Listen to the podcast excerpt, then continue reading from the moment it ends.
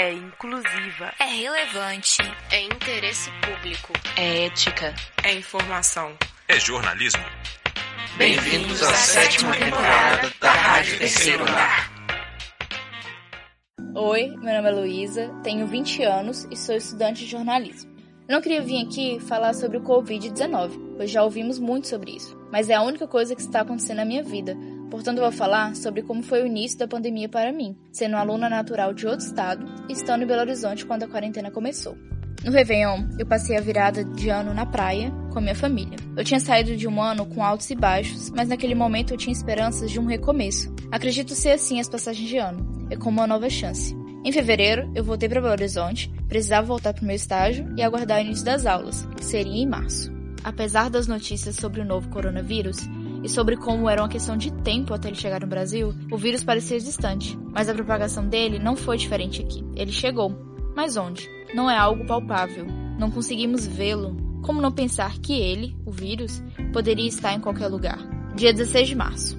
Esse foi o dia que minha vida mudou por conta de toda essa situação. A UFMG divulgou um comunicado sobre a suspensão das atividades a partir do dia 18 daquele mês. Meu estágio paralisou as atividades junto com a data da universidade e começamos a trabalhar em home office. Na primeira semana de distanciamento social, eu me lembro de ir ao mercado e ver poucas pessoas usando máscara. Até aquela época, a Organização Mundial de Saúde, OMS, recomendava o uso do acessório de proteção somente para pessoas infectadas e nem tínhamos o costume das máscaras artesanais.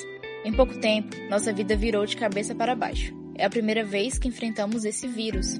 Muitos não têm consciência de quanto tempo ou o que esperar. Como já disse, não podemos ver nem tocar o Covid-19 e não temos como prever como ele vai se comportar em cada organismo. Falando um pouco mais sobre mim, eu sou baiana, natural do sul da Bahia, e há dois anos eu vim para Belo Horizonte para poder estudar. Toda minha família continuou morando na minha cidade natal, e com as notícias dessa pandemia vieram as ligações. Como você está?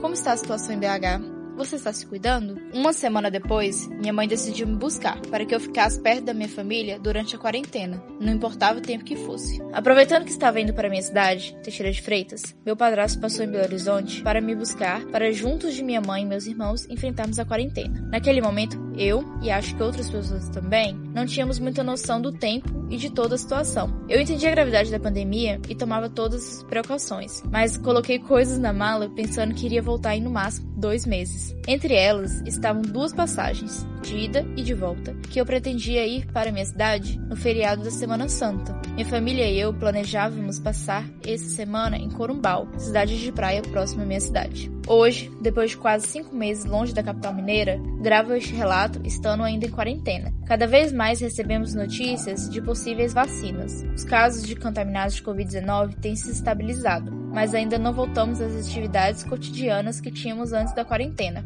E apesar das previsões de uma normalização, nada é certeza. Espero que em breve possamos voltar à nossa vida como queríamos ser, como queríamos estar.